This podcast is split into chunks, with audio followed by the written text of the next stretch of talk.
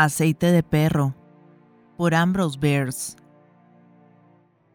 Me llamo Buffer Binks. Nací de padres honestos en uno de los más humildes caminos de la vida. Mi padre era fabricante de aceite de perro y mi madre poseía un pequeño estudio a la sombra de la iglesia del pueblo, donde se ocupaba de los no deseados. En la infancia me inculcaron hábitos industriosos. No solamente ayudaba a mi padre a procurar perros para sus cubas, sino que con frecuencia era empleado por mi madre para eliminar los restos de su trabajo en el estudio. Para cumplir este deber necesitaba a veces toda mi natural inteligencia, porque todos los agentes de la ley de los alrededores se oponían al negocio de mi madre.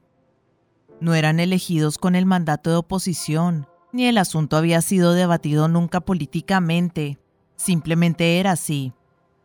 La ocupación de mi padre, hacer aceite de perro, era naturalmente menos impopular, aunque los dueños de perros desaparecidos lo miraban a veces con sospechas que se reflejaban, hasta cierto punto, en mí.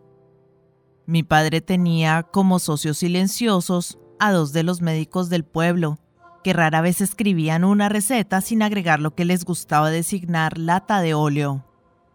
Es realmente la medicina más valiosa que se conoce, pero la mayoría de las personas es reacia a realizar sacrificios personales para los que sufren, y era evidente que muchos de los perros más gordos del pueblo tenían prohibido jugar conmigo, hecho que afligió mi joven sensibilidad y en una ocasión estuvo a punto de hacer de mí un pirata.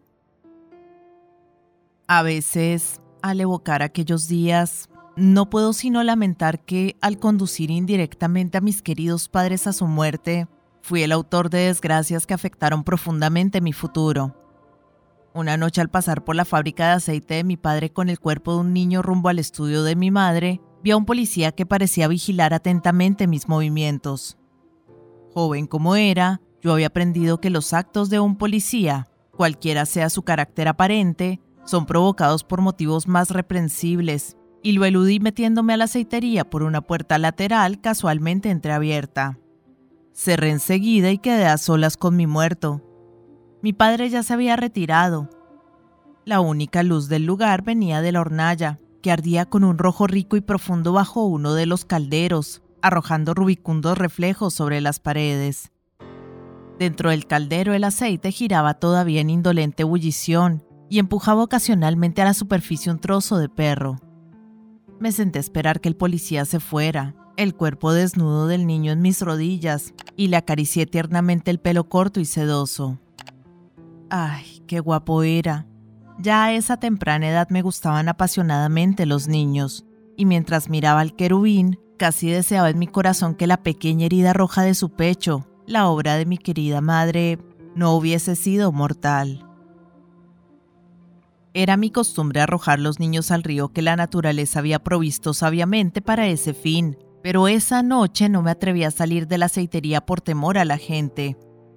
Después de todo, me dije, no puede importar mucho que lo ponga en el caldero. Mi padre nunca distinguiría sus huesos de los de un cachorro, y las pocas muertes que pudiera causar el reemplazo de la incomparable lata de óleo por otra especie de aceite no tendrán mayor incidencia en una población que crece tan rápidamente.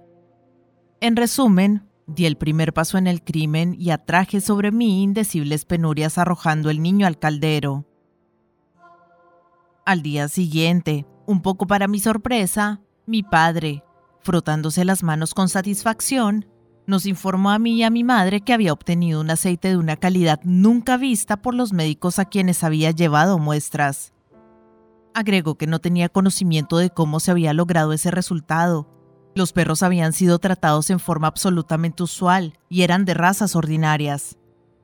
Consideré mi obligación explicarlo y lo hice, aunque mi lengua se habría paralizado si hubiera previsto las consecuencias.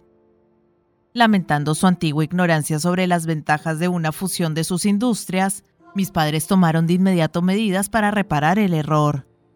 Mi madre trasladó su estudio a un ala del edificio de la fábrica, y cesaron mis deberes en relación con sus negocios. Ya no me necesitaban para eliminar los cuerpos de los pequeños superfluos, ni había por qué conducir perros a su destino. Mi padre los desechó por completo, aunque conservaron un lugar destacado en el nombre del aceite. Tan bruscamente impulsado al ocio, Se podría haber esperado naturalmente que me volviera ocioso y disoluto, pero no fue así. La sagrada influencia de mi querida madre siempre me protegió de las tentaciones que acechan a la juventud, y mi padre era diácono de la iglesia. Ay, que personas tan estimables llegaran por mi culpa tan desgraciado fin. Al encontrar un doble provecho para su negocio, mi madre se dedicó a él con renovada asiduidad. No se limitó a suprimir a pedido niños inoportunos. Salía a las calles y a los caminos a recoger niños más crecidos y hasta aquellos adultos que podía traer a la aceitería. Mi padre, enamorado también de la calidad superior del producto, llenaba sus cubas con celo y diligencia. En pocas palabras, la conversión de sus vecinos en aceite de perro llegó a convertirse en la única pasión de sus vidas.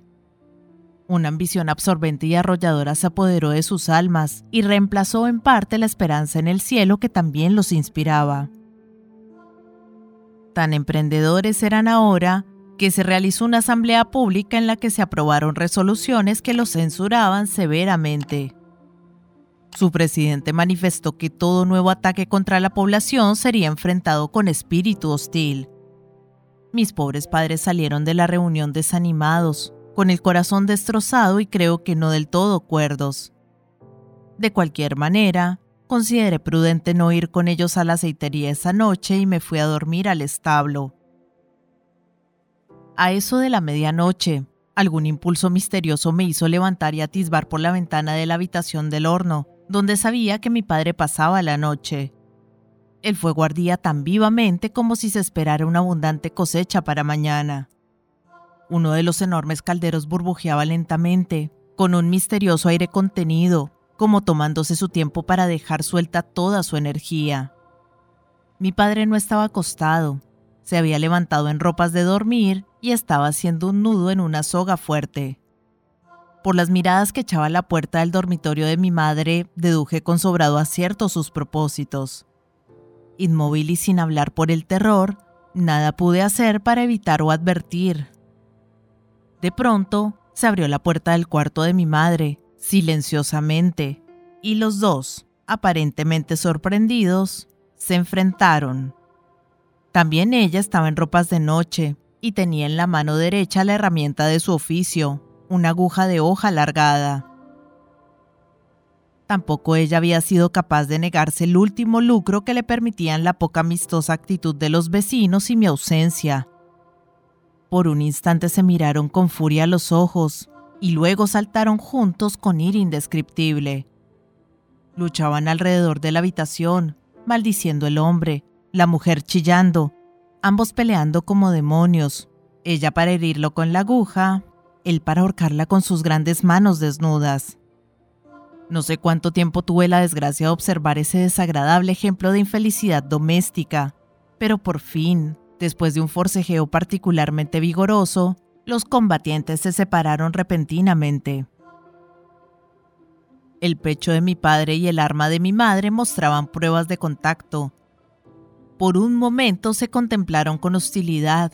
Luego, mi pobre padre, malherido, sintiendo la mano de la muerte, avanzó, tomó a mi querida madre en los brazos desdeñando su resistencia, la arrastró junto al caldero hirviente, reunió todas sus últimas energías y saltó adentro con ella. En un instante ambos desaparecieron, sumando su aceite al de la Comisión de Ciudadanos que había traído el día anterior la invitación para la Asamblea Pública. Convencido de que estos infortunados acontecimientos me cerraban todas las vías hacia una carrera honorable en ese pueblo, me trasladé a la famosa ciudad de Otombuí, donde se han escrito estas memorias, con el corazón lleno de remordimientos por el acto insensatez que provocó un desastre comercial tan terrible.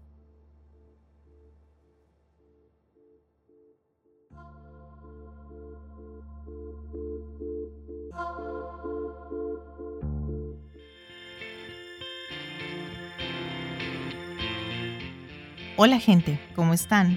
Mi nombre es Carolina, yo soy la voz de audiolibros leyendo juntos. Este es un hermoso proyecto que pretende poner un poco de buena vibra y felicidad allá afuera, acompañando a las personas en su cotidiano con diferentes tipos de lectura, desde aventura, suspenso, terror, cuentos para niños, autoayuda, meditaciones, en fin, lo que se les ocurra. Espero que hayan disfrutado del audio. Para mí es todo un honor que compartan su precioso tiempo conmigo. Y ya saben, abajo del audio siempre está la famosa y mágica cajita de descripción donde pueden encontrar cosas tan fascinantes como mis redes sociales. Si quieren comunicarse conmigo, si quieren dejarme un mensaje, si quieren preguntarme algo, sugerirme algo o si no les gustó y simplemente quieren quejarse, siéntanse libres de ir y expresarme todo lo que crean necesario.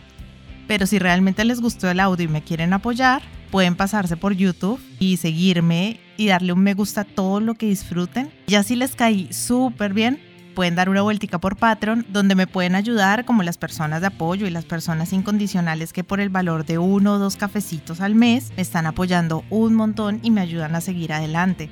Y si vives en Argentina, te dejo los vínculos de Mercado Pago y de Cafecito. Por ahí también me puedes ayudar, si quieres. Quiero agradecerles el haber llegado hasta este momento del audio y espero que nos veamos pronto para pasar el rato leyendo juntos. Muchas gracias. Chao.